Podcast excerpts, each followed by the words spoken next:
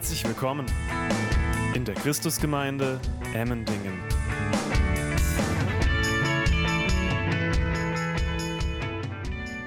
Schön euch zu sehen, schön wieder gemeinsam hier in der Gegenwart Gottes mit euch zu sein, den Herrn zu besingen. Wie schön ist es, zum Herrn zu singen und auch sich gegenseitig zu besingen, dass wen der Sohn befreit, der ist wirklich frei. Und das ist gut, wenn andere auch mitsingen, dass wir uns gemeinsam an diese Wahrheit erinnern und uns ausstrecken und erwarten, dass der Herr etwas tut in unserem Leben. Amen. Wir haben heute einen sehr spannenden Text in Matthäus 12, der uns beschäftigen wird. Wir werden da tief einsteigen. Es ist die sogenannte Sabbatfrage, die wir eben gerade gehört haben der Sabbat ein sehr zentraler ähm, Tag in der Woche für die Juden, besonders der damaligen Tage. Und dort entbrennt wirklich eine, ein Disput zwischen Jesus und den damaligen Juden. Und ich möchte noch einmal den ersten Vers lesen aus unserem Text. Zu jener Zeit ging Jesus am Sabbat durch die Saaten. Es hungerte aber seine Jünger und sie fingen an, Ehren abzupflücken und zu essen. Die Jünger sind mit Jesus unterwegs und sie kommen auf die Idee, am Wegesrand ein bisschen von den Ehren etwas abzupflücken und es zu essen, weil sie gerade Hunger hatten. Das, was wir hier im ersten Vers lesen, ist etwas, was jeder von uns schon einmal gemacht hat. Jeder war schon mal unterwegs durch die Felder und hat das rausgerupft und dann gegessen. Und wenn du, vielleicht gehörst du aber auch zu der Generation Smartphone und bist nie in der Natur, dann weg mit den Medien und geh mal raus und probier das mal. Die Natur hat einiges zu bieten.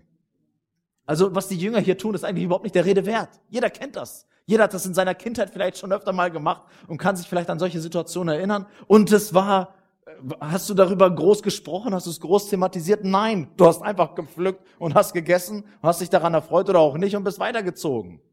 Eigentlich könnte man diesen Vers lesen und es geht einfach weiter. Aber sie haben es am Sabbat gemacht.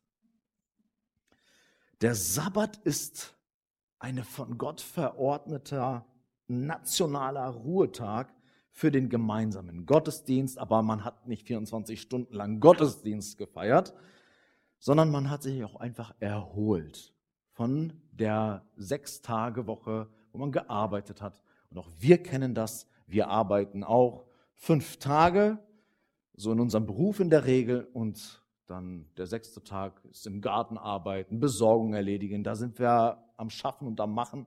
Und am siebten Tag, wir haben das ähnlich, ähm, ruhen wir auch. Wir sehen, es ist wichtig, einen ähm, gesunden Rhythmus zu haben. Und es ist spannend, dass Gott, indem er den Sabbat installiert, er den Menschen gebietet, einen gesunden Lebensrhythmus zu führen. Er gebietet Ruhe, Entspannung, Erholung, Andacht, Neuausrichtung den Tank auffüllen, die Batterien aufladen. Du bist nicht dazu gemacht, permanent nur zu arbeiten und immer nur Output, Output, sondern du sollst auch ruhen. Und das ist spannend, dass Jesus hier unterwegs ist und er geht einfach spazieren. Jesus ist am Spazieren. Was vielleicht auch einige von uns zur Gewohnheit haben, am Ruhetag einfach mit der Familie rauszugehen und zu spazieren. Und die Jünger hatten halt Hunger und haben halt Getreide gegessen. Und hier sehen wir ein schönes Prinzip. Wer mit Jesus unterwegs ist, ist, ist auch aufgefordert zu ruhen. Es ist geboten zu ruhen. Ich sage nicht, dass ich der Beste bin in diesem Prinzip und dass ich das immer einhalte, wirklich nach den Lebensrhythmen Gottes zu leben. Aber ich sehe, dass Gott es ein Anliegen ist, dass wir ruhen sollen. Und Vielleicht könnt ihr euch noch an die letzte Predigt aus dem Matthäusevangelium erinnern, wo wir gehört haben, kommt alle her zu mir, die ihr mühselig und beladen seid, ich will euch Ruhe geben. Und dann spricht er, nimmt auf mein Joch, mein Joch ist sanft. dort wo ich bin, auch mit meinen Geboten, dann ist es ein sanftes Joch. Es soll dir zum Guten dienen. Und wenn wir miteinander ruhen, miteinander spazieren, dann soll es auch deiner Erholung dienen. Und das erleben die Jünger. Sie sind mit diesem Jesus einfach nur spazieren und haben eine gute Zeit mit ihm und eine gute Zeit mit Ehrenpflücken.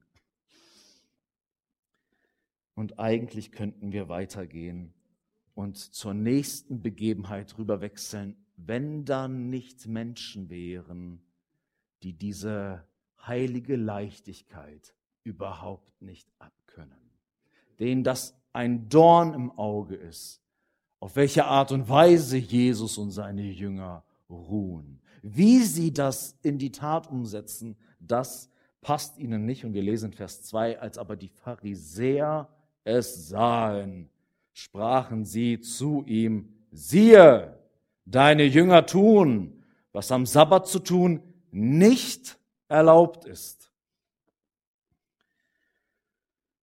Ich finde interessant, wenn wir uns den zweiten Vers anschauen, mit wem die Pharisäer anfangen hier zu sprechen. Sie sehen, dass die Jünger etwas tun und sie fangen an, mit Jesus darüber zu sprechen. Vielleicht ist es auch ganz normal, ja. Jesus war der Meister, der Rabbi, der Anführer, dass man gleich so zu der höchsten Autorität geht und mit ihm die Fragen, die sie gerade haben, dass man das mit ihm bespricht und nicht mit den Jüngern. Das mag sein, dass das vielleicht ganz ähm, ein Automatismus ist, den wir vielleicht auch so gewählt hätten. Sicherlich wird der Grund sein, warum sie gerade mit ihm reden, um ihn zu Fall zu bringen. Das sehen wir im Verlauf des Textes. Sie wollen irgendwas finden, wo sie Jesus an die Wand nageln können und sagen können, das ist der Grund, warum du ein falscher 50er bist. Und vielleicht interpretiere ich zu viel hinein. Das möchte ich vorwegschicken. Aber ich beobachte öfter in den Evangelien, dass die Pharisäer Menschen sind, die über die Jünger reden, statt mit den Jüngern zu reden. Sie reden über andere, aber nicht mit denen, die es hier gerade betrifft. Und ich frage mich, ich sage nicht, dass es so ist, aber ich frage mich, ob dieser Vers uns auch etwas kommunizieren will, und zwar eine ganz bestimmte Herzenshaltung, die Menschen einnehmen können. Menschen, die eine Haltung haben, wenn sie vermeintliches Fehlverhalten bei anderen beobachten, dass wenn sie damit dann konfrontiert sind, nicht zum Ziel haben, dass der andere irgendwie eine Besserung erlebt oder sie haben nicht das Wohlergehen ihres Nächsten zum Ziel. Ihr Herz ist auch nicht davon bestimmt, den anderen zu hören und zu verstehen, sondern man könnte ja zum Beispiel erstmal zu den Jüngern hingehen und sagen, das, was du tust, irritiert mich. Das ist ja noch nicht das Schlimme, dass dich etwas irritiert, lieber Pharisäer. Aber vielleicht könntest du auf deinen Nächsten zugehen und mal fragen, warum tust du das, was du tust? Das fühlt sich für mich nicht richtig an. Ich möchte verstehen, was dich dazu bewegt. Aber die Pharisäer sind nicht davon getrieben, den anderen zu hören, den anderen zu verstehen. Sie können ja gleich noch ihre Sichtweise teilen. Das können sie ja machen, wenn es ihnen wirklich auf dem Herzen ist. Aber es zeigt mir, sie haben gar kein echtes Interesse, dass der andere, dass es ihm wohl ergeht durch diesen Prozess, durch den sie da gerade gehen werden.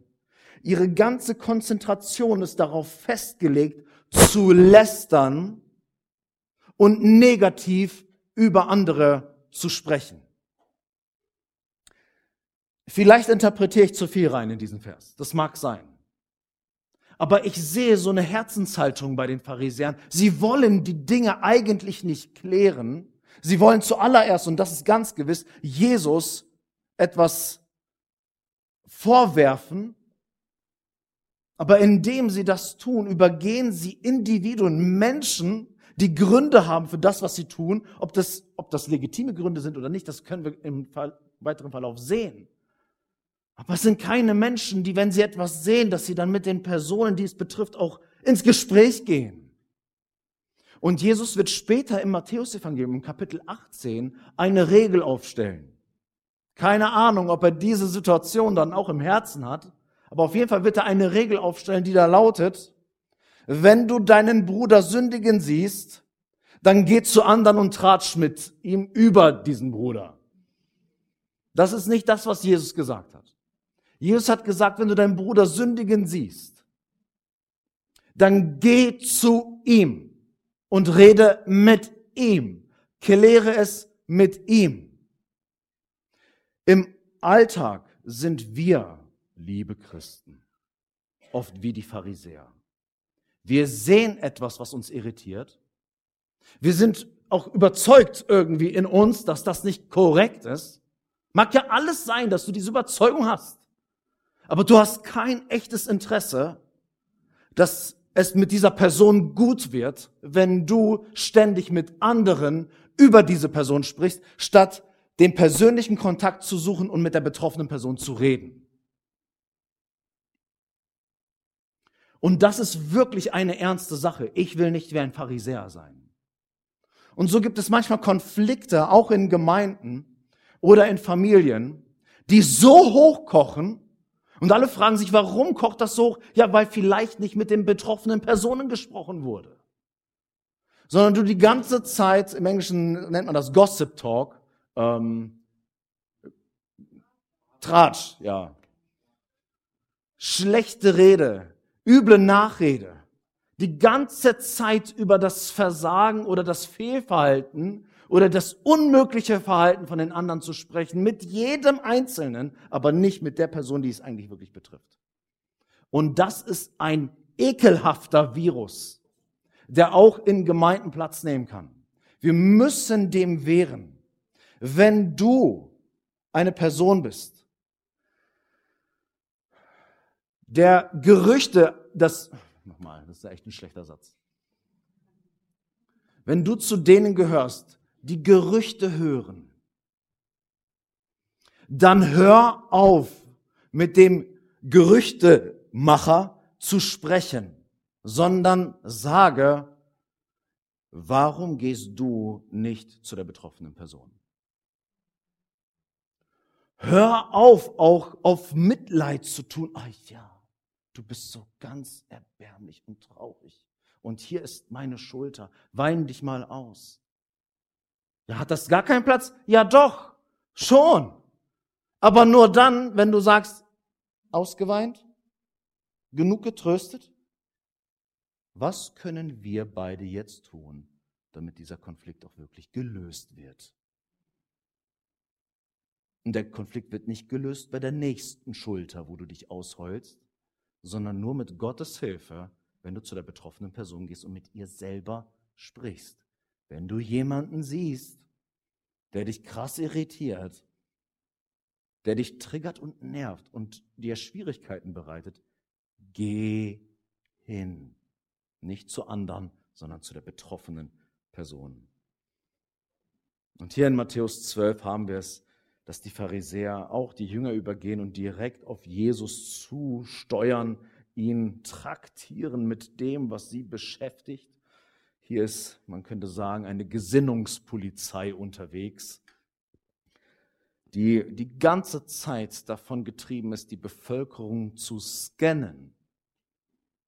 Wie, ver wie verhält sich jeder? Verhalten sich auch alle regelkonform? Und sobald das nicht geschieht, ran und verurteilen.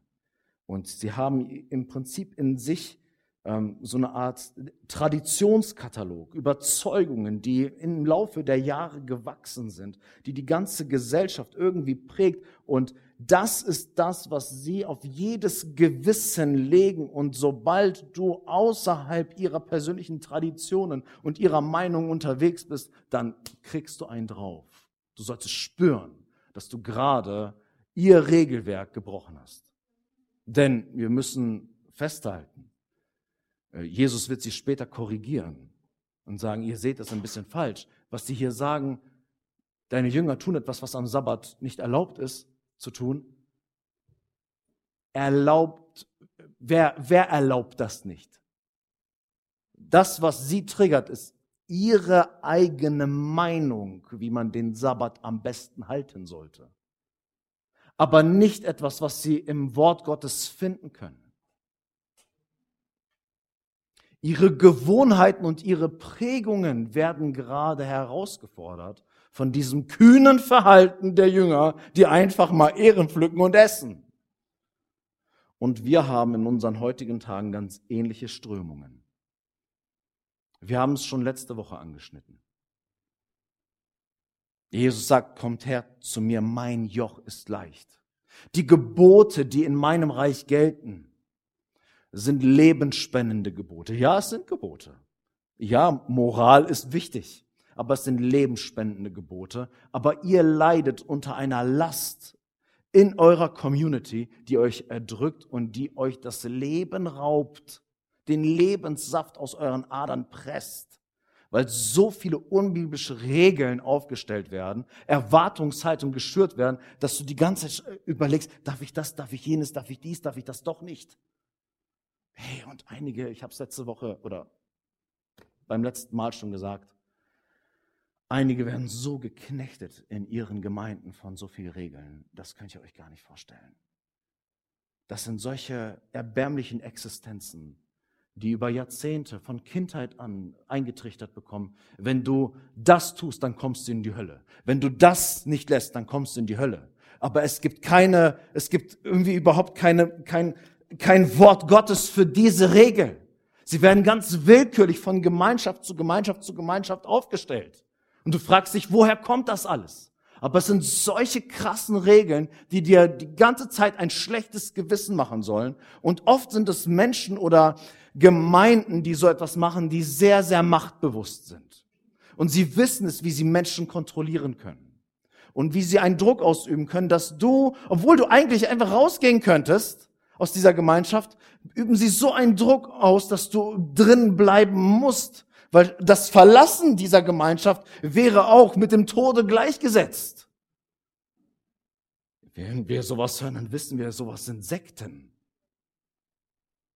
Und wenn du, wenn du Angst haben musst, aus einer Gemeinschaft rauszugehen, dass dann das ewige Höllenfeuer brennt. Hey Leute, was sind das für Gemeinschaften? Das sind Freaks. Die machen Menschen kaputt. Mir schreiben viele junge Erwachsene, die sagen, hey, ich war 20 Jahre in so einer Gemeinschaft oder 30 Jahre. Ich bin da raus seit einigen Jahren, weil ich gemerkt habe, das ist nicht die Freiheit, von der Christus spricht. Aber ich merke trotzdem, das holt mich immer wieder ein. Und es knebelt meine Gedanken, mein Herz, dass ich gar nicht richtig aufatmen kann und die Freiheiten genießen kann. Weil immer hier auf den Schultern die Leiter dieser damaligen Gemeinden sitzen ja, sinnbildlich, und mir ins Ohr flüstern, wie falsch und wie schlecht und wie verdammungswürdig ich bin, nur weil ich Dinge tue, zu denen wir eine Freiheit haben, wie das Ehrenpflücken an einem Sabbat. Und das ist so schrecklich, so schlimm. Viele, viele sind von solchen absolut desaströsen gesetzlichen Kreisen gefesselt. Hunderte, in unserem Land Tausende. Und sie trauen sich nicht zu gehen.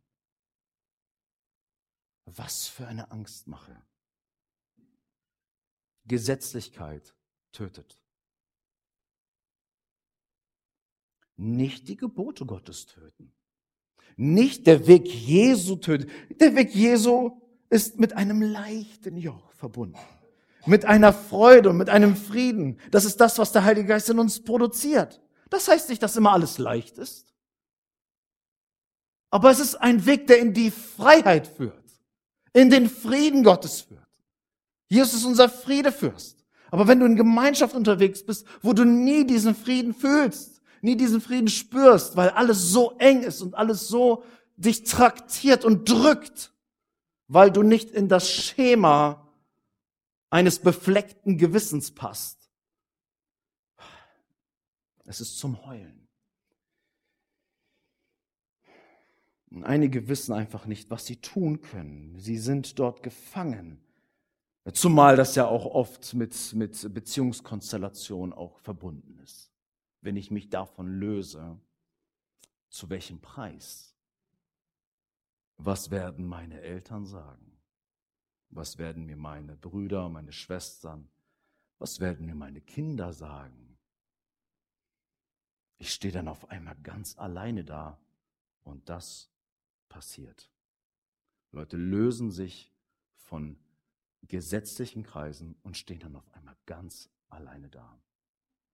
Sie werden mit dem Hintern nicht angeguckt, weil es verdammungswürdige Wesen sind, die sich einfach nur nicht an die Regeln halten, weil sie, weil sie so irre sind, dass sie sich vielleicht die Fingernägel lackiert haben, dass sie vielleicht eine Kette getragen haben, dass sie vielleicht am Strand gebadet haben. Wie kann das sein? Zumal wird es dann besonders witzig, wenn dann solche Leute wissen, okay, ich, ich, ich bringe mal einfach eine Sache, um diese Heuchelei, ähm, auf, aufs Tablett zu bringen, die sich das gar nicht vorstellen können, dass es sowas gibt. Wenn du so, sowas gar nicht kennst, Halleluja. Aber wie mir eine Frau sagte, bei uns war es so ein richtig krasses Gebot. Du darfst nicht an Badesee gehen. Du darfst, du darfst nicht baden. Und dann war, war sie ähm, weiter weg von ihrem Zuhause, von ihrer Heimatgemeinde, an einem anderen Ort, an einem Badesee und hat äh, von weiter weg hat sie den ähm, Gemeindeleiter gesehen mit einer Gruppe. Und er, das war eine Wasserratte. In der Kirche gepredigt, wehe, du bist mit Badehose oder mit Badeanzug an einem Strand und badest dich. Und auf einem, einmal in einem anderen Kontext fühlt er sich nicht beobachtet und hat seine Badehose an und zack, lass uns bitte Spaß haben im Wasser. Sie hat das gesehen. Was passiert bei solchen Menschen? Sie hat gesagt, ab diesem Zeitpunkt habe ich nichts mehr für bare Münze genommen, was aus diesem Munde kam. Das kann ich nicht ernst nehmen. Das sind Heuchler. Heuchler. Heuchler. Und nichts anderes. Sie gleichen den Pharisäern und haben nicht den Geist Gottes in sich. Da müssen wir sehr, sehr aufpassen. Wir dürfen nicht in Gesetzlichkeit rutschen und Menschen die ganze Zeit scannen, dass sie auch ja in unsere Traditionsschiene passen müssen. Wenn du nicht an den Badesee gehen möchtest, dann tu es nicht, für dich nicht. Aber hör auf, die Gewissen von anderen zu beflecken, nur weil dein Gewissen befleckt ist, nur weil du schwach bist, mach nicht noch die anderen genauso schwach, wie du es bist.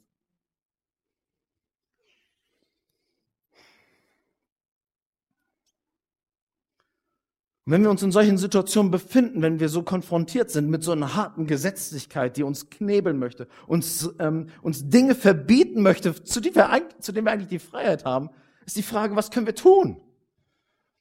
Achte darauf, was Jesus tut. In Vers 3 bis 5. Er aber sprach zu ihnen, habt ihr nicht gelesen, was David tat, als ihn und die bei ihm waren hungerte. Irgendwie eine ähnliche Situation, ne? David und er hat auch welche in der Gefolgschaft. Jesus, er hat auch welche in der Gefolgschaft. Als ihn hungerte, wie er in das Haus Gottes, damals die Stiftshütte, ging und die Schaubrote aß, heiliges Brot, die er nicht essen durfte, noch die bei ihm waren, sondern allein die Priester? Oder habt ihr nicht in dem Gesetz gelesen, dass am Sabbat die Priester in dem Tempel den Sabbat entheiligen und doch schuldlos bleiben? Es wäre ein Fehler an dieser Stelle zu sagen, das, was hier Jesus macht, ist, er löst einfach die Gebote Gottes auf und er übergeht die Gebote Gottes und er bricht die Gebote Gottes. Das ist leider ein ständig wiederholter Einwand, der aber nichts mit der Wahrheit zu tun hat. Einige kommen auf den Trichter, dass sie sagen, bei Jesus deswegen Freiheit, weil Gebote egal sind. Oder er ist einfach immer über, über jedes Gesetz hinweggegangen und hat die Gesetze gebrochen. Wir hatten das schon vor einigen Monaten, als wir in Matthäus 5 bis 7 waren, in der Bergpredigt. Einige können sich erinnern und waren damals schon da. Wo wir gesehen haben, dass Jesus übergeht nicht die Gebote, sondern er wendet sie ordnungsgemäß an. Er erklärt, was sie eigentlich bedeuten. Und er muss diese Gebote Gottes im Prinzip durch einen Entschlackungsprozess bringen. Ja, alles, was da an Kultur und Prägung und Tradition noch dazugekommen ist, alles weg. Und, und hier ist das Gebot in Reinform. Das bedeutet das. Und daran haben wir uns zu halten und zu richten, auch bis zum heutigen Tag. Das, was Jesus sagt, ist für uns Gebot. Und Jesus sagt in Matthäus 5, Vers 17, meint nicht, dass ich gekommen sei, das Gesetz oder die Propheten aufzulösen. Ich bin nicht gekommen aufzulösen, sondern zu erfüllen. Also wir sollten nicht auf die Idee kommen, Jesus ist einfach gekommen und hat gesagt, ach, das mit dem Sabbat ist eigentlich halb so wild. Das brauchen wir eigentlich nicht mehr, diesen Ruhetag. Macht einfach so, wie ihr wollt. Das ist nicht das, was Jesus sagt. Jesus kontert hier sehr scharf und er gibt ihnen eine Antwort, um ihnen zu zeigen, worauf es hier wirklich ankommt. Und er gibt auch mit der Antwort seinen Jüngern Gewissheit, ihr bekommt gerade eine mächtige Packung ab. Ihr hört das ja alles, ja, ihr steht ja neben mir. Ihr hört das alles und ich gebe mit meiner Antwort euch Gewissheit, dass ihr euch nicht falsch und schlecht fühlen braucht. Warum nicht? Oder wie hat er das gemacht? Jesus hat nicht irgendwie gedacht, ja, wisst ihr, die Situation ist gerade so und so. Er hat auf die Schrift verwiesen. Habt ihr nicht gelesen? Und er geht ins Alte Testament. Er macht Bibelstunde mit ihnen. War wahrscheinlich keine lange Stunde, aber er hat die Bibel rausgeholt aus seinem Gedächtnis und hat zitiert, was Gottes Wort zu sagen hat.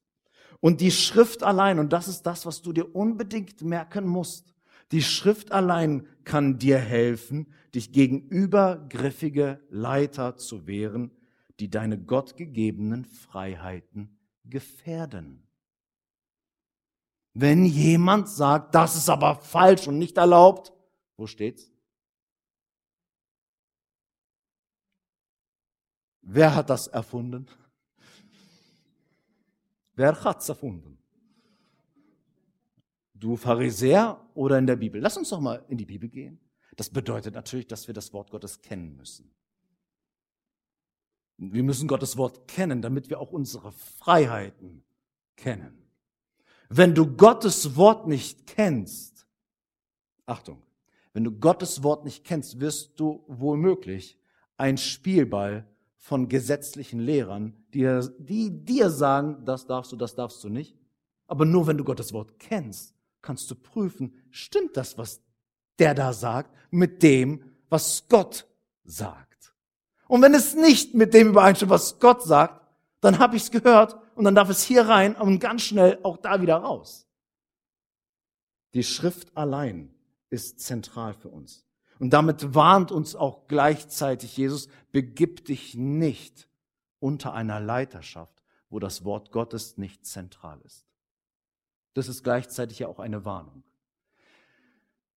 Sieh zu, dass du in einer Gemeinschaft bist oder in einer Gemeinde, wo Gottes Wort im Zentrum steht, wo alles vom Wort her geprüft wird und nicht von der persönlichen Befindlichkeit des Pastors, weil der wiederum sagt, mein persönliches Befinden ist geprägt von meinem Papa und von dessen Vater und oft wird dann argumentiert, die haben es ja gut gemeint. Ja, wir alle wissen, du kannst Dinge ganz gut meinen, aber desaströs machen. Nur weil jemand etwas vor 120 Jahren gut gemeint hat, mein Großvater, ist das doch keine Autorität für mein Leben heute.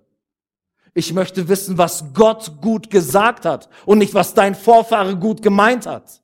Gib mir die Schrift und gib mir nicht deine Erfahrungen. Gib mir Gottes Wort und gib mir nicht deine persönlichen Befindlichkeiten. Zurück zum Wort, zurück zur Schrift. Da hinein müssen wir. Meine Lieben, das ist das, was die Reformation ausgemacht hat. Weil da gab es ganz, ganz vieles buntes Zeug, was noch drüber gelegt wurde. Und mutige Reformatoren sind aufgestanden und haben gesagt, wo steht's geschrieben? Und wenn du mir nicht sagen kannst, wo es geschrieben steht, dann ist es mir egal. Es hat überhaupt keine Bindekraft für mich. Weil es nicht lebensspendend ist. Da kannst du gerne deine Meinung haben für dich persönlich. Aber dann artikulier sie bitte auch nur als deine Meinung und tu nicht so, als wenn es gottgegebene Wahrheit wäre. Ich, ihr merkt, ich bin böse bei diesem Thema.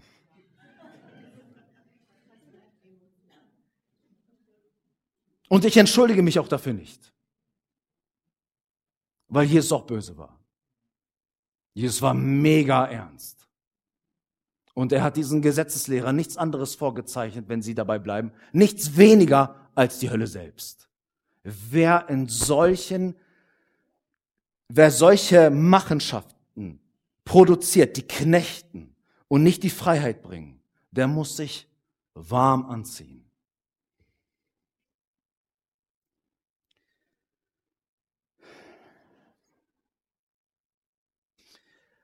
Achtet mal darauf, Jesus, wenn er mit so einem persönlichen,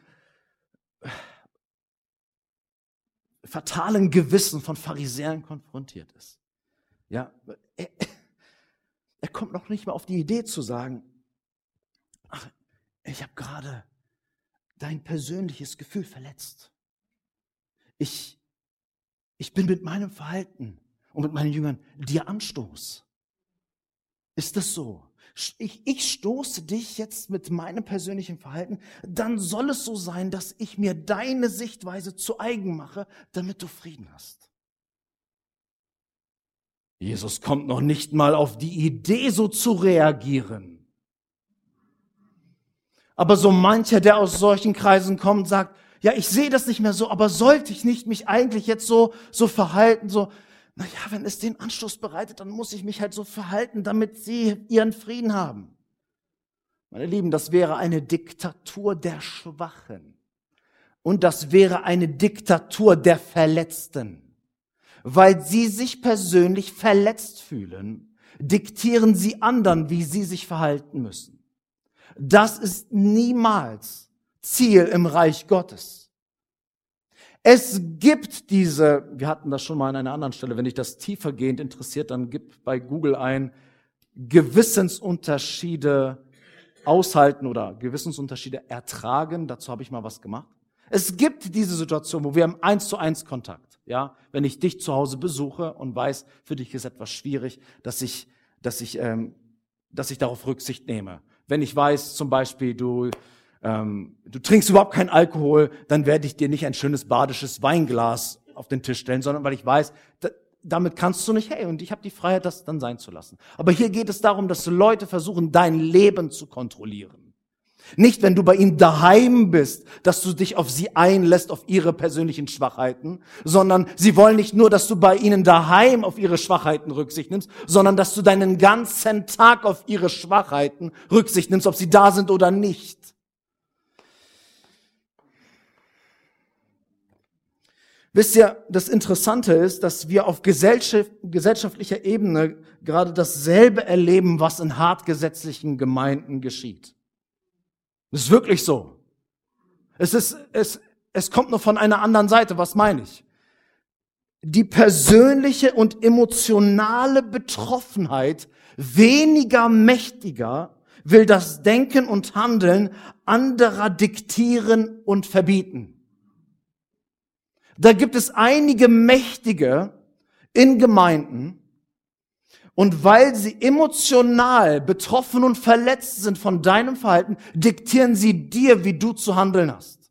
Dasselbe erleben wir im 21. Jahrhundert gerade in Deutschland. Nur auf der ganz anderen Seite. Nicht in der Gesetzlichkeit, sondern in der Gesetzlosigkeit.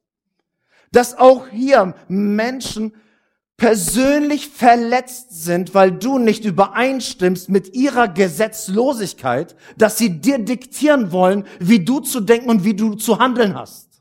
Und das ist wahnsinnig interessant, wie beide auf gleiche Art und Weise handeln, nur in einem völlig anderen Spektrum. Die einen in der Gesetzlichkeit und die anderen in der Gesetzlosigkeit. Von beiden halten Christen gar nichts. Sowohl von der Gesetzlosigkeit nicht und auch von der Gesetzlichkeit nicht. Wenn ich dir mit dem, wie ich Jesus nachfolge, Anstoß bin, lieber Gesetzlicher, dann soll es so sein. Und dasselbe für die, die gesetzlos unterwegs sind. Wenn ich für sie Anstoß bin, weil ich Prinzipien des Reiches Gottes auslebe und dafür einstehe und ich sie persönlich verletze, dann soll es so sein. Es gibt in Deutschland nicht das Menschenrecht darauf, niemals persönlich verletzt zu werden. Aber genau dahin steuert gerade unser Land. Dass du schon schier den Vorwurf hörst, du bist Volksverhetzer, weil du Menschen persönlich verletzt. Was? Wer fragt mich eigentlich, was mich persönlich verletzt? Und ich heul auch nicht ständig rum, das verletzt mich aber in meinem kleinen Herzen. Ja, so ist das, wenn Menschen, die unterschiedlich sind, zusammenkommen. Das nannte man damals Toleranz. Dass ich sage, du hast deine Sichtweise und ich stimme überhaupt nicht damit überein und ich argumentiere auch dagegen, aber du hast das Recht, so zu denken und zu handeln, wie du das für richtig hältst. Genauso ich habe eine dezidierte Weise zu denken, zu handeln und zu reden. Die stimmt überhaupt nicht mit dir überein und wir koexistieren nebeneinander, ohne uns die Köpfe einzuschlagen. Das nannte man damals Toleranz. Ist es so, Javier? Genau. Wenn euch das interessiert, geht zu ihm. Er ist Philosoph, er kann euch das noch viel besser erklären. Ja, diese Konzepte sind nicht egal. Sie gehen gerade unserem Land abhanden. Toleranz ade. Du sollst gefälligst alles akzeptieren, was eine Gruppe sagt oder wie in unserem Text eine andere Gruppe sagt. Du sollst nicht die Freiheit haben, weil du ja womöglich jemanden persönlich verletzen könntest mit dem, was du denkst. Meine Lieben, Jesus geht nicht drauf ein und sagt, ah ja, eure persönliche Verletztheit bestimmt jetzt irgendwie jetzt mein Leben und das meiner Jünger. Jesus holt aus. Und was Jesus macht, ist eine ist eine Beleidigung, was jetzt aus seinem Mund kommt. Er, er forciert mit dem, was er sagt, dass sie persönlich verletzt werden sogar, indem er sagt, habt ihr nicht gelesen? Das sagt er zweimal. Zu wem sagt Jesus das? Das sagt er zu Menschen, die den ganzen Tag nichts anderes tun als lesen. Das ist blanker Hohn, der aus dem Munde Jesu kommt. Manchmal denken wir, Jesus hat keinen Humor, weil wir den Humor nicht verstehen, der uns in der Bibel, er steht hier genau hier. Genau das ist. Jesus verspottet diese Leute. Habt ihr nicht gelesen? Wenn du Pharisäer wärst, denkst du, hast du gerade gesagt, was du gesagt hast? Du, du, du diffamierst eigentlich unsere, unseren ganzen Berufsstand. Wir sind genau dafür bekannt in diesem Land, dass wir diejenigen sind, die gelesen haben. Jesus kommt um die Ecke, wird, wird, wird, wird, wird traktiert von ihrem befleckten Gewissen und das Erste, was er sagt, habt ihr nicht gelesen? Boah, Jesus ist richtig scharfzüngig und er bringt das richtig, ja, ja, versteht's schon. Wir müssen weiterkommen. Jesus erklärt hier auch, warum sie falsch liegen. Habt ihr nicht gelesen, was David tat, als ihn und die bei ihm waren hungerte, wie er in das Haus Gottes ging und die Schaubrote aß, die er nicht essen durfte, noch die bei ihm waren, sondern allein die Priester?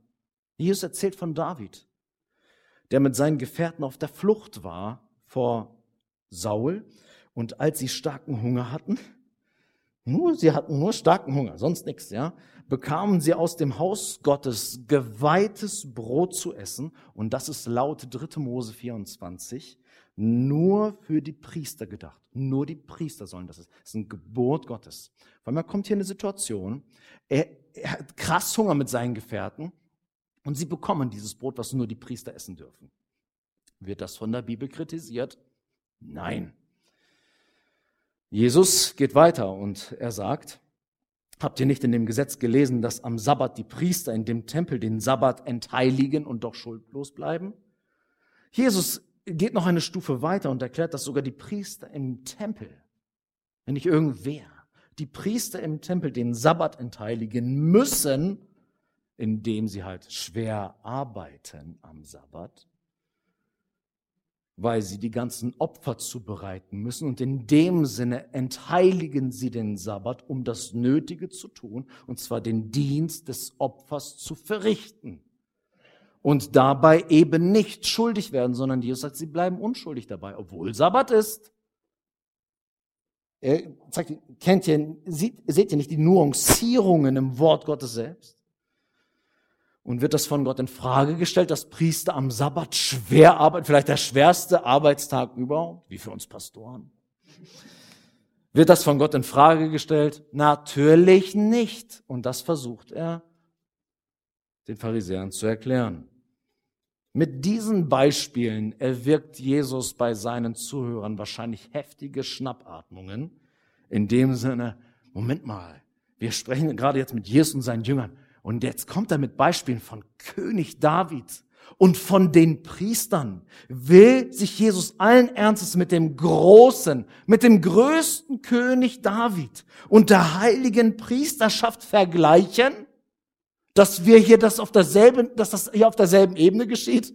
Nein, das möchte Jesus nicht. Er übertrumpft nämlich alles als das, was er da gerade vorbringt. Denn Jesus ist der König aller Könige und er ist der Hohepriester aller Priester.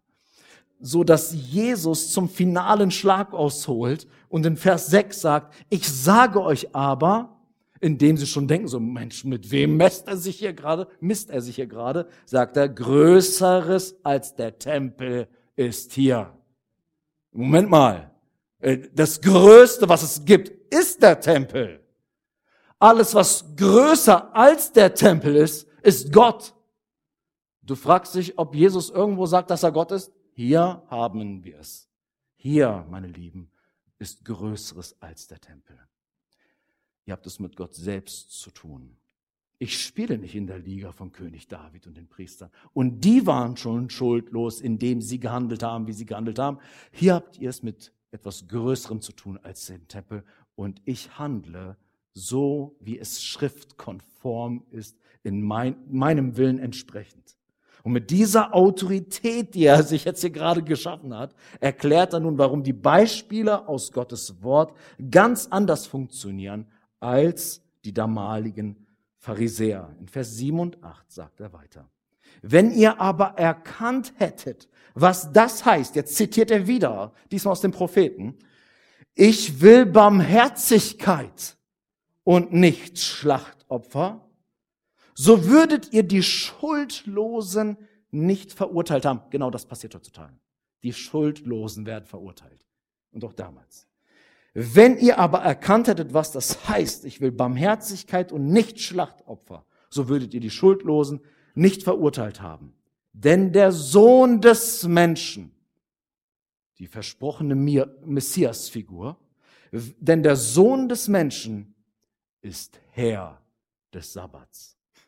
Schon wieder, ich habe den Sabbat geschaffen. Ich regiere über den Sabbat und ich weiß, wie dieser Sabbat funktioniert. Ich bin Gott höchstpersönlich. Und mit dieser Autorität als Herr des Sabbats, da sagt er ihnen, ihr habt nicht verstanden, dass auch in diesen Geboten das Prinzip der Barmherzigkeit regiert. Es kommt auf Barmherzigkeit an, meine lieben Freunde. Das bedeutet jetzt nicht, dass Jesus sagt, das Gebot des Sabbats ist optional. Aber es ist, und das müssen wir jetzt gut hören, aber es ist nicht in dem Sinne ein absolutes Gebot, was keinerlei Ausnahmen kennen würde.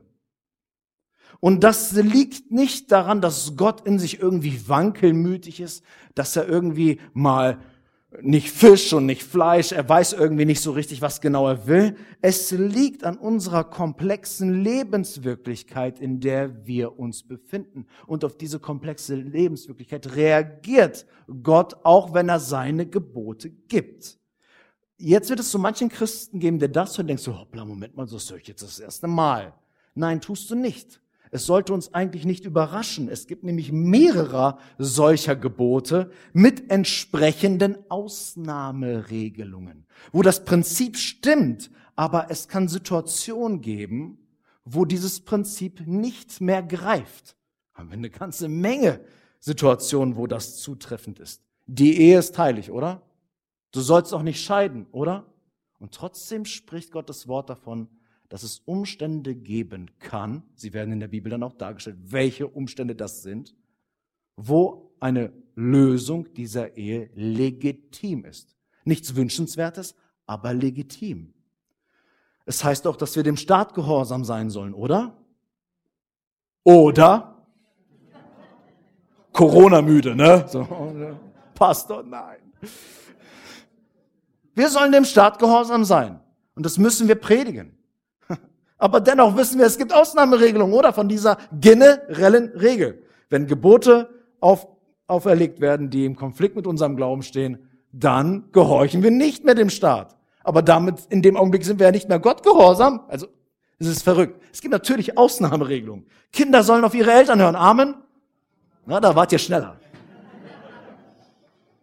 Außer die Eltern fordern von ihren Kindern Ungerechtigkeit. Dann sollen Kinder sich auch gegen ihre Eltern stellen und trotzdem respektieren und lieben. Amen. Wir sollen unsere Feinde lieben und unsere Wange hinhalten. Und trotzdem, das haben wir vor einigen Monaten hier sehr intensiv bearbeitet, gesteht uns Gottes Wort das Recht zu auf Selbstverteidigung und Notwehr. Das kannst du dir auch online anhören, wenn dich das weiter interessiert. Unsere komplexen Umstände, meine Lieben, erfordern es, dass Gott bei einigen Geboten Nuancierungen zulässt. Das kannten die Pharisäer nicht.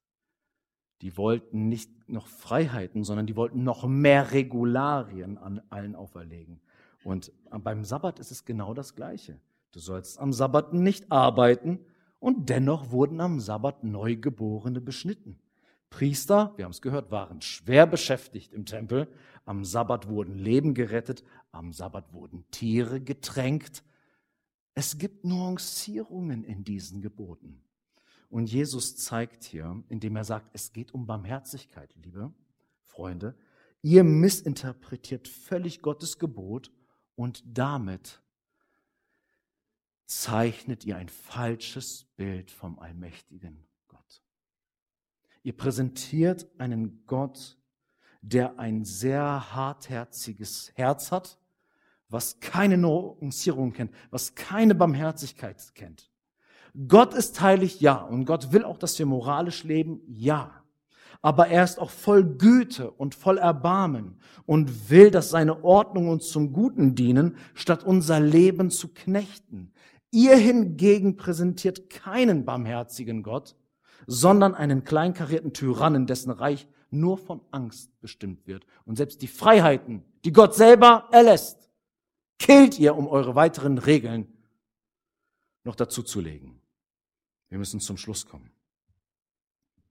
Jesus hat wirklich die Nase gestrichen voll von diesen gesetzlichen Heuchlern, dass er noch einen draufsetzt und nicht nur von der Barmherzigkeit Gottes predigt, sondern die Barmherzigkeit auch in die Tat umsetzt. Wir lesen jetzt die letzten Verse und keine Angst, wir kommen dann zum Schluss.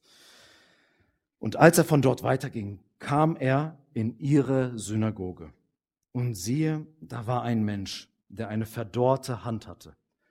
Und sie fragten ihn und sprachen, ist es erlaubt, am Sabbat zu heilen? Damit sie ihn anklagen könnten. Er aber sprach zu ihnen, welcher Mensch wird unter euch sein, der ein Schaf hat und wenn dieses am Sabbat in eine Grube fällt, er nicht ergreift und herauszieht? Wie viel wertvoller ist nun ein Mensch als ein Schaf? Auch diese Wahrheit wird gerade in einigen Be Gefilden unseres Landes irgendwie auf den Kopf gestellt. Aber Jesus ist hier klar. Tiere haben ihren Wert, ja. Aber wie viel wertvoller ist nun ein Mensch als ein Schaf? Also ist es erlaubt, am Sabbat Gutes zu tun. Dann spricht er zu dem Menschen, strecke deine Hand aus. Und er streckte sie aus und sie wurde wiederhergestellt. Gesund wie die andere. Halleluja. Die Pharisäer aber gingen hinaus und hielten Rat gegen ihn, wie sie ihn umbringen könnten. wir sehen hier, wie Jesus im Vollzug zeigt, hier seht ihr, wie egal, wie egal mir euer beflecktes Gewissen ist. Weil ihr mit eurem befleckten Gewissen ein falsches Bild von Gott zeichnet. Und da gehe ich auch überhaupt nicht drauf ein, sondern ich sage und tue genau das Gegenteil von dem, was ihr für richtig haltet. Und Jesus weiß, was er hier tut. Er ist bereit, und das dürfen wir hier nicht vergessen, wir feiern ja gleich Abendmahl, ne? Und wir sehen, worauf das alles zuläuft. Jesus soll gekreuzigt werden. Es beginnt im Matthäus-Evangelium auf einmal eng zu werden für Jesus. Der Weg ist klar. Jesus ist bereit, verachtet, verurteilt und umgebracht zu werden. Und schau dir an, für welchen Preis, indem er zu den Menschen kommt, die verschmachtet sind. Und er nimmt die Verdammung und Verurteilung in Kauf, um uns Wiederherstellung, Befreiung und Leben zu geben. Was hier passiert, ist schon ein prophetischer Akt für das, was wir am Kreuz dann in voller Blüte sehen werden. Ich bin für euch, die ihr schwach seid, die ihr mühselig und beladen seid, gekommen. Und ich bin bereit, diesen Weg zu gehen, damit ihr Befreiung bekommt. Aber das wird bedeuten, dass ich von gesetzlichen Heuchlern und Hassern dafür ans Kreuz genagelt werde. Aber die wollen auch euch unterkriegen, aber das soll euch nicht blühen. Ich nehme das auf mich, sogar gerne, damit du das nicht tragen musst. Wir sehen hier, Gesetzlichkeit führt zum sicheren Tod. Christus hat Gesetz, Gesetzlichkeit von anderen hat Christus in den Tod geführt. Wir sollten jetzt nicht noch einmal uns unter eine gesetzliche Fuchtel begeben, die uns knechtet. Jesus hat das schon getan, stellvertretend für uns, um uns zu zeigen, das musst du nicht. Geh, lauf, du bist frei und du sollst wieder Kraft bekommen. Wie heißt dieses Wort? Helft mir mal mit dem Adler und mit den Flügen.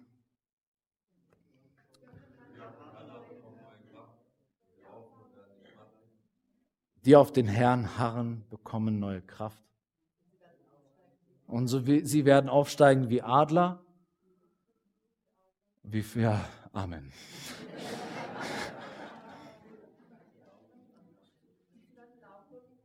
Amen. Ihr wisst voll, was ich meine. Gesetzlichkeit führt zum Tod. Aber Jesus Christus führt uns in die Freiheit. Und ich möchte schließen mit Galater 5, Vers 1. Für die Freiheit hat Christus uns frei gemacht. Noch einmal. Für die Freiheit hat Christus uns frei gemacht. Steht nun fest und lasst euch nicht wieder durch ein Joch der Sklaverei belasten. Amen. Amen.